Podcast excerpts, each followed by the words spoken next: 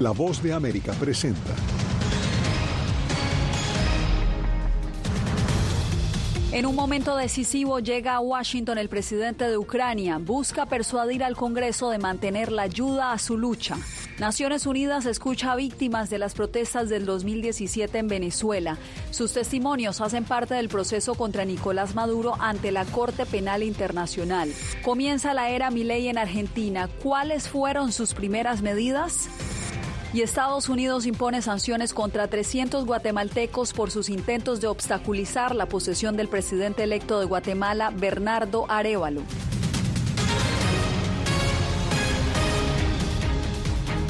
¿Qué tal? Bienvenidos. Aquí comienza el mundo del día. Les saluda Yasmín López. El presidente de Ucrania, Volodymyr Zelensky, regresó a Washington. Este lunes arrancó con una serie de reuniones con funcionarios en la antesala de su visita a la Casa Blanca de este martes, en la que busca presionar al Congreso para que mantenga la asistencia.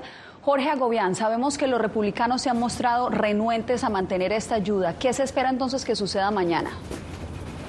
Jasmine, se espera básicamente que Zelensky continúe persuadiendo en este caso al Senado de por qué su país necesita el apoyo incondicional de Estados Unidos para continuar la ofensiva contra Rusia. Eso lo hizo durante esta jornada de lunes el presidente ucraniano en una reunión con el secretario de Defensa de Estados Unidos y se espera que continúe este martes en el Congreso, donde básicamente la entrega o la aprobación de ese proyecto multimillonario de apoyo a Ucrania Ucrania está obstaculizado por una polémica discusión interna, de política interna en Estados Unidos y tiene que ver con la frontera sur del país.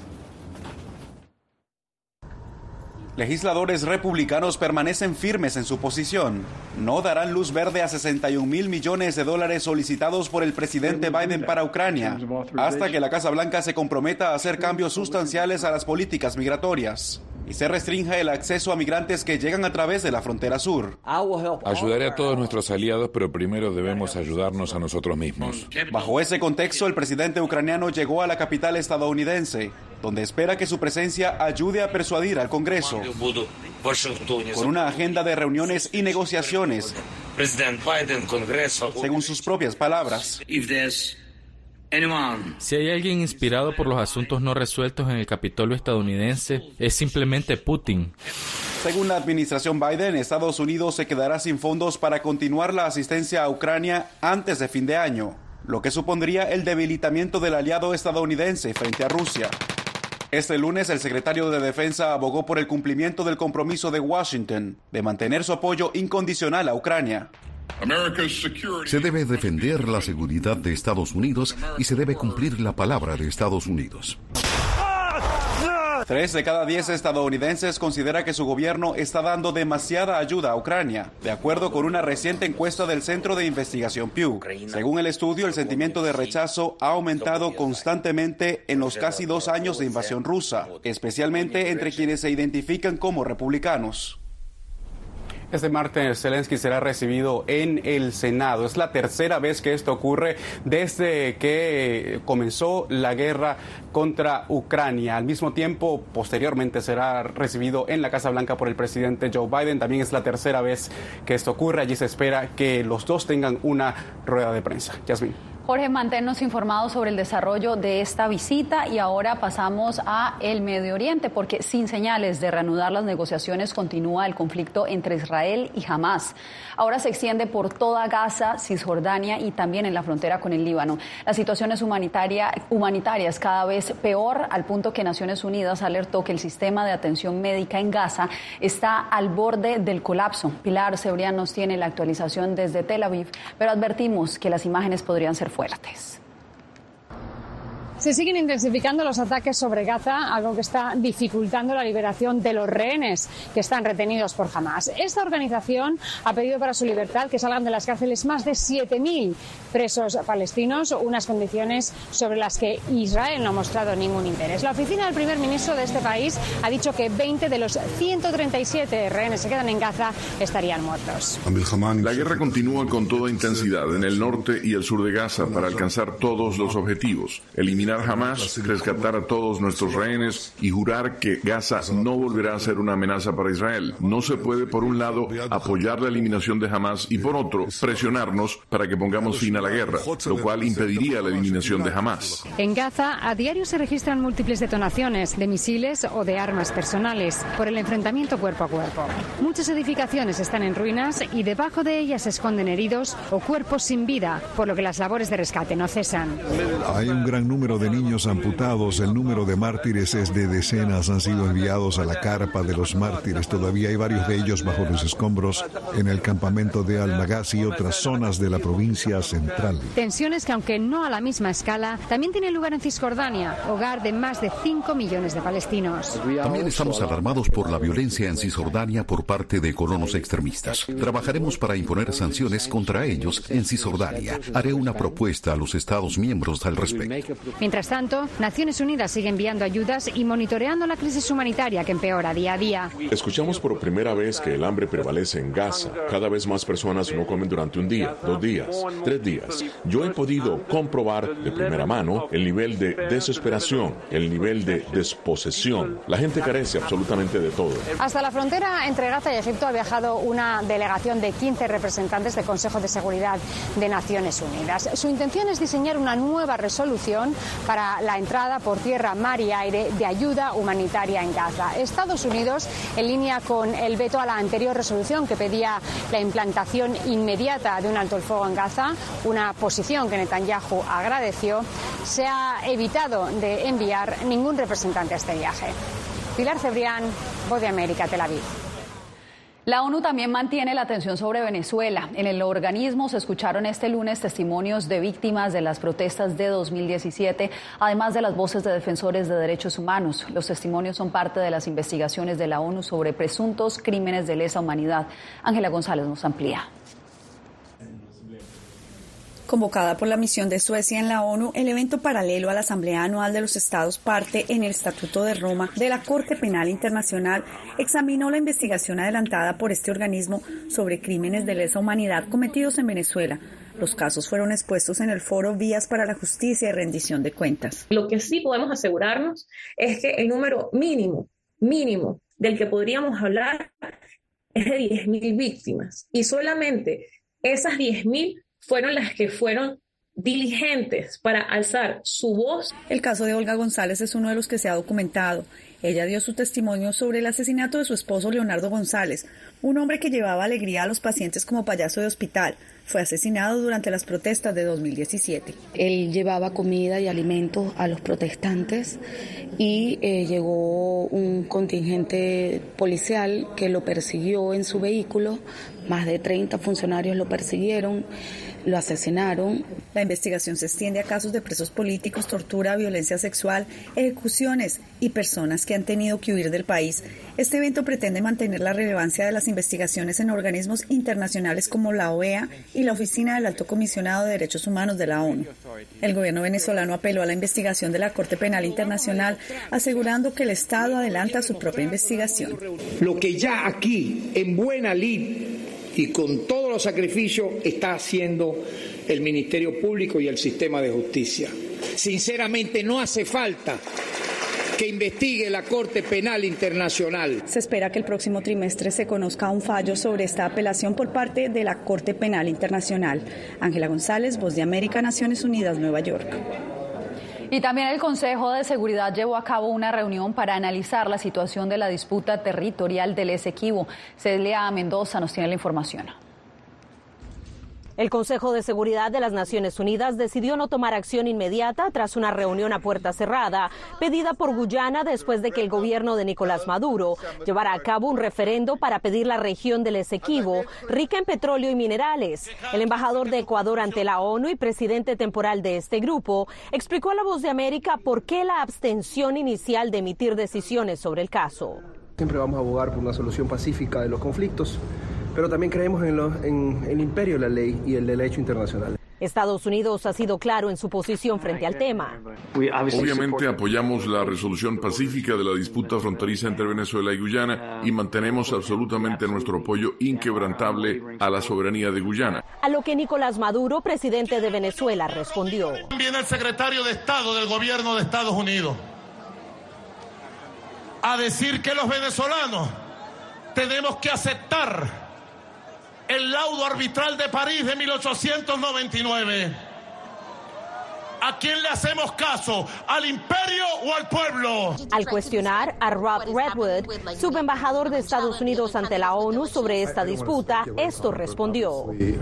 Nos preocupan las medidas que pueda tomar Venezuela. El presidente de Brasil, Lula da Silva, se comunicó con su homólogo venezolano mediante una llamada telefónica en la que le urgió a no tomar ninguna medida unilateral. Se espera que los líderes de Venezuela y Guyana se reúnan en San Vicente y la Granadinas este jueves para discutir la disputa territorial. Celia Mendoza, Voz de América. Una nueva era inició en Argentina con la llegada a la presidencia de Javier Milei este domingo. Hacemos contacto a esta hora con nuestro corresponsal Gonzalo Báñez Villar. Gonzalo, cuéntanos cómo transcurrió esta primera jornada del mandatario. Buenas tardes, Yasmín. La primera jornada de Javier Milei ya como nuevo presidente argentino comenzó con una reunión de gabinete en donde Javier Milei dijo muy claramente, la reducción del gasto público no se negocia y es así que la primera medida que anunció fue revisar todos los contratos estatales, absolutamente todos los contratos, obligar a la presencialidad de los empleados públicos y, como haya sucedido ayer, reducir también los ministerios nacionales. Después, obviamente, de la asunción de ayer, una jornada histórica a 40 años del regreso a la democracia en la República Argentina. Juro por Dios y por la patria, sobre estos santos evangelios, desempeñar con lealtad y patriotismo el cargo de presidente de la Nación Argentina. Una nueva etapa comienza en la Argentina. El economista libertario Javier Milei se convirtió este domingo en el nuevo presidente tras asumir formalmente en su cargo. Frente a una multitud de personas que coreaban su nombre y celebraban su nombramiento con banderas argentinas en la mano, el nuevo presidente reconoció las complejidades que enfrenta el país. Si un país carece de reputación, como lamentablemente es el caso de Argentina, los empresarios no invertirán hasta que vean el ajuste fiscal, haciendo que el mismo sea recesivo. Además, en distintos fragmentos de su primer discurso como presidente, remarcó una situación que le preocupa y mucho. Y lamentablemente, tengo que decírselos de nuevo, no hay plata. Milei estuvo acompañado prácticamente durante todo el día de su vicepresidenta Victoria Villarruel y de su hermana Karina Milei. Distintos mandatarios internacionales lo acompañaron, pero entre ellos se destacó la presencia de Volodymyr Zelensky. Es la primera vez que el ucraniano visita América Latina desde que comenzó la invasión rusa a Ucrania en febrero del año pasado. Quiero que tengamos claro que vamos a empezar la reconstrucción de Argentina. Una reconstrucción que se inició con la eliminación de 13 ministerios y una batería de medidas económicas que se esperan para los próximos días. Para mañana, Yasmín, es que se espera justamente las medidas económicas, los anuncios del nuevo ministro Luis Caputo, y allí están puestos los ojos para ver la reacción del mercado, para ver la reacción de la cotización del dólar y para ver sobre todo la letra fina de estas nuevas medidas económicas que pueden plantear el nuevo rumbo que tomará la Argentina, Yasmín. Pues Gonzalo, quedamos atentos a esas nuevas medidas. Eh, estamos en contacto, me imagino que mañana. Gracias. Volvemos nosotros en minutos con las medidas que anunció Estados Unidos contra centenares de guatemaltecos por deslegitimar las elecciones presidenciales en Guatemala.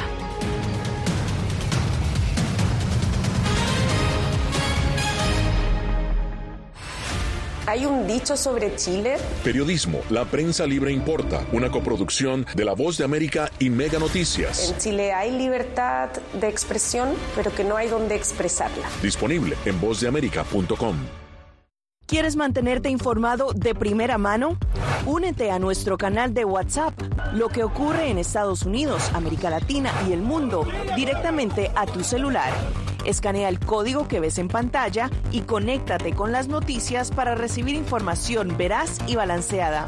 Noticias de última hora, reportes originales y verificación de información. Porque en La Voz de América, la prensa libre importa.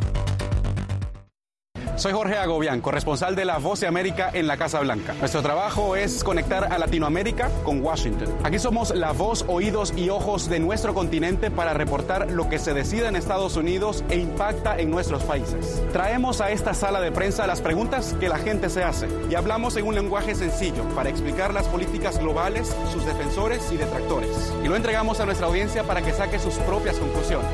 Porque en La Voz de América, la prensa libre importa. Siento miedo de ejercer periodismo. Periodismo. La prensa libre importa. Una coproducción de La Voz de América y Teleamazonas. Siento miedo de decir que soy periodista. Disponible en vozdeamerica.com. ¿Cómo decidió este grupo de hombres no acabar con la civilización?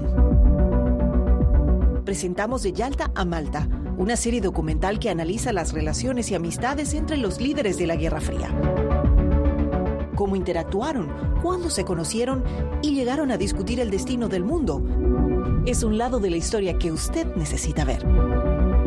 De Yalta a Malta. Vean los cinco episodios ahora mismo en VOA Plus.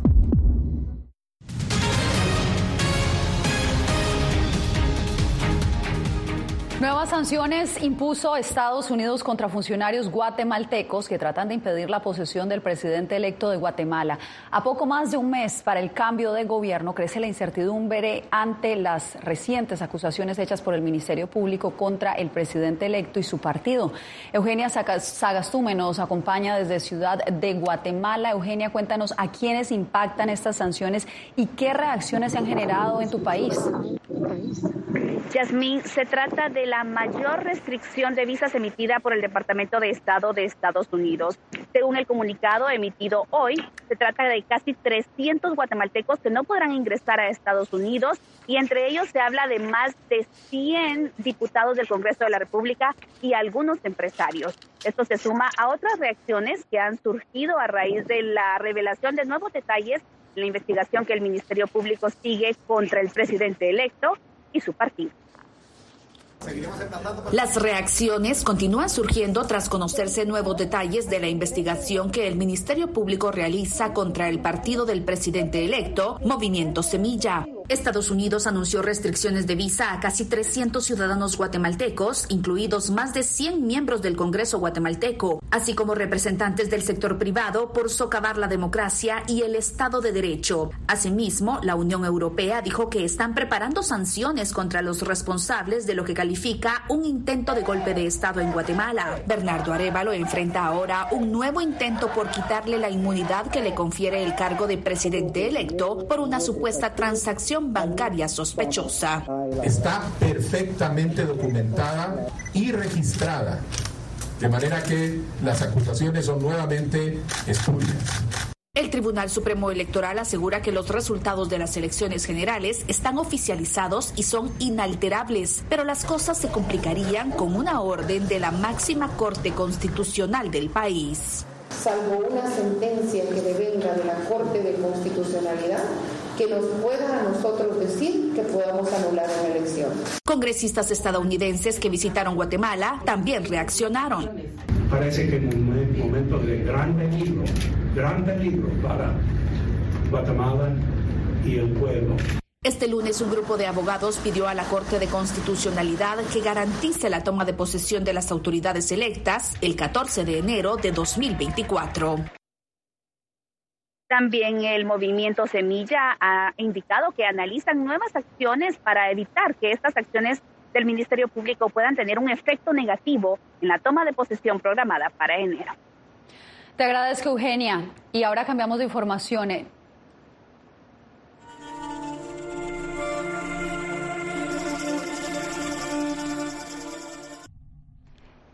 Nicaragua y Colombia se han disputado durante casi un siglo la soberanía del archipiélago de San Andrés, ubicado en el Mar Caribe.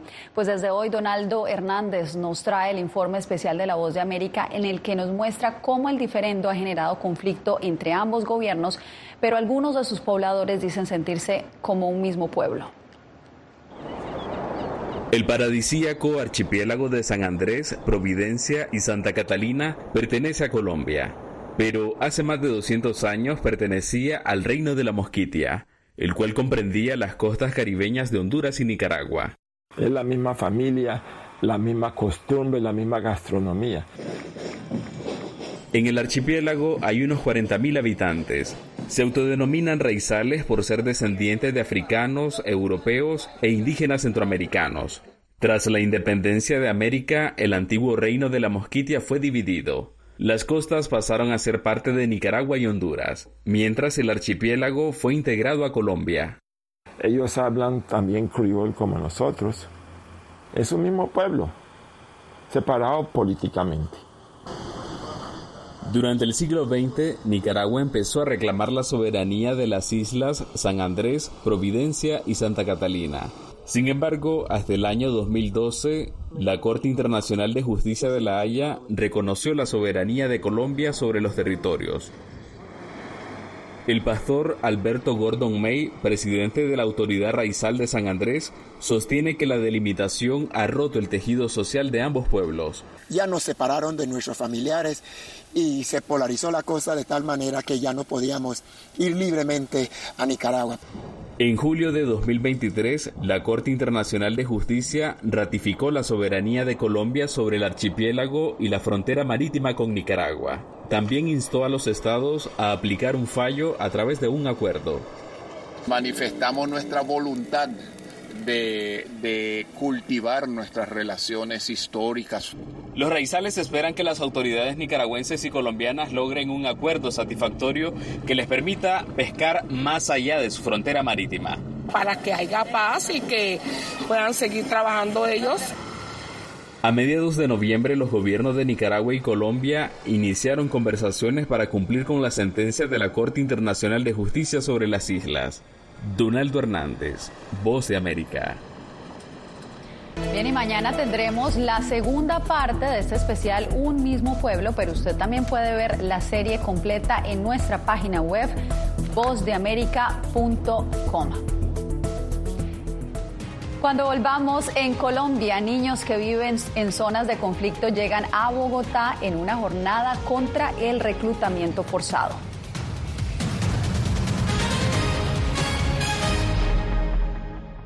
Soy Gonzalo Abarca, presentador de La Voz de América. Cada semana, desde nuestro programa Foro, programa de análisis y debate, vamos más allá de la noticia, con los temas de interés que ocurren en Estados Unidos e impactan en toda la región. Desde La Voz de América, tengo el privilegio de moderar debates y confrontar ideas diferentes. Así nuestra audiencia se puede formar su libre opinión y tomar sus decisiones bien informadas. Porque en La Voz de América, la prensa libre importa. El crimen organizado asesinaba a los chicos y luego cremaba los cuerpos. Periodismo, la prensa libre importa, una coproducción de La Voz de América y Latina. Sí que es complicado hablar acá de libertad de expresión. Disponible en vozdeamerica.com. Soy Divalicet Cash, periodista y presentadora de La Voz de América. Ir más allá de la noticia, escuchar las voces de las minorías y de las comunidades más vulnerables para informar sobre sus necesidades y logros es mi pasión. se ven desde Washington, visibilizar la diversidad étnica de Estados Unidos y de la comunidad hispana es parte de una pasión que compartimos en La Voz de América, donde la prensa libre importa. que empiecen a callar a periodistas, que empiecen a callar medios. Periodismo, la prensa libre importa. Una producción especial de La Voz de América. Porque al final lo que está en juego no solo medios de comunicación, sino la democracia de un país. Disponible en vozdeamerica.com.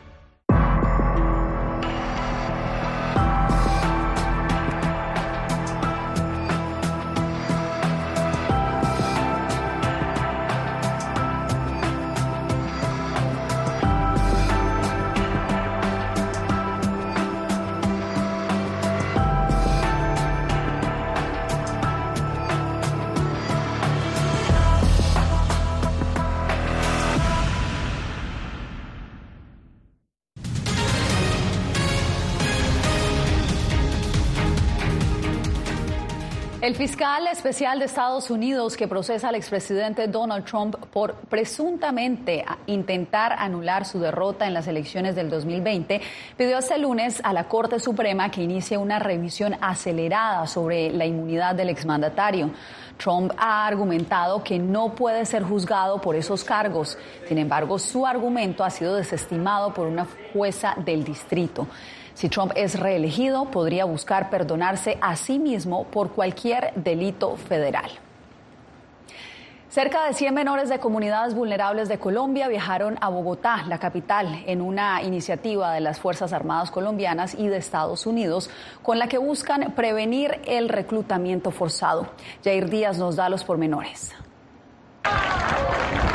De esta manera, cerca de 100 niños, entre ellos indígenas del Cauca y residentes de poblaciones vulnerables de Colombia, llegaron a Bogotá para decirle no al reclutamiento forzado que practican grupos armados en el país andino, una violación a los derechos humanos que viene en aumento según las autoridades colombianas. Queremos como empezar a fortalecer ese tema del tema de los niños, de los jóvenes, para evitar ese reclutamiento forzado. La actividad organizada por la Embajada de Estados Unidos con el Comando Sur, las fuerzas militares de Colombia y Corparques tuvo lugar en un parque de diversiones en la capital colombiana y contó con un énfasis pedagógico para que los menores residentes en estas regiones no caigan en las redes de guerrillas como el ELN y las disidencias de las FARC. Entendemos la, la importancia de lo que son los niños, eh, entendemos cómo eh, estas campañas van a poder ayudar el futuro de Colombia. Traerlos a ellos y decirles que este es el camino correcto, los otros caminos que les ofrecen de pronto algo eh, momentáneo pues no es el indicado. La Defensoría del Pueblo contabiliza 166 niños entre 12 y 15 años reclutados de manera forzosa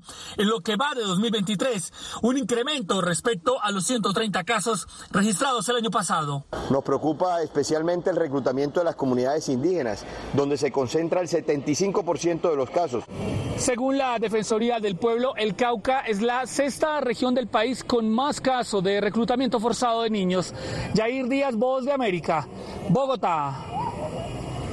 Lo invitamos a que se quede con nosotros, hacemos una breve pausa y regresamos en el Mundo al Día. Soy Belén Mora, periodista de La Voz de América. Como reportera y presentadora tengo la responsabilidad de acercarles las historias que se generan en Washington y que impactan tu entorno cercano. Desde perspectivas diversas en un ambiente informativo en constante evolución que pone a prueba y nos hace poner en la balanza nuestros valores profesionales, te presentamos información veraz, porque en La Voz de América la prensa libre importa. En tiempos de cambios, cuando el mundo parece incierto y lo que escuchamos no refleja lo que vemos, buscamos la verdad. Cuando nos cuentan solo una parte de la historia, perdemos la confianza. En momentos de crisis, nuestros sueños, esperanzas y deseos de un mejor mañana dependen de una prensa libre. En La Voz de América te traemos las historias que la gente se arriesga a ver. Conectamos el mundo y lo unimos con la verdad.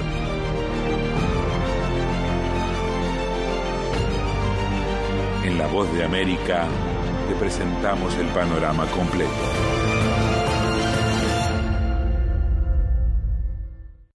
Soy Jacopo Luzzi, reportero de La Voz de América aquí en Washington, D.C. Ya sea informando desde el Capitolio, desde la Casa Blanca, cubriendo el impacto del cambio climático, el impactante tema migratorio, o subir en un avión y cruzar medio mundo para estar en el lugar de la noticia con la información precisa y veraz, este es mi compromiso como periodista. Un compromiso de vida profesional que comparto con ustedes, porque en La Voz de América la prensa libre importa.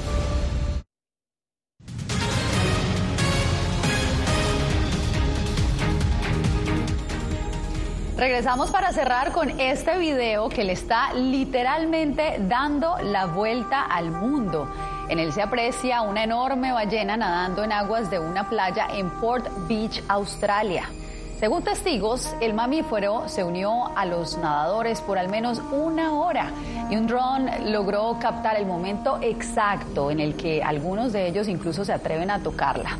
La imagen es impresionante, pero para algunos también preocupante por la seguridad de la ballena al verla llegar a aguas tan poco profundas. Nos despedimos con esta bella imagen. Nos vemos nuevamente mañana. Les informó Yasmín López.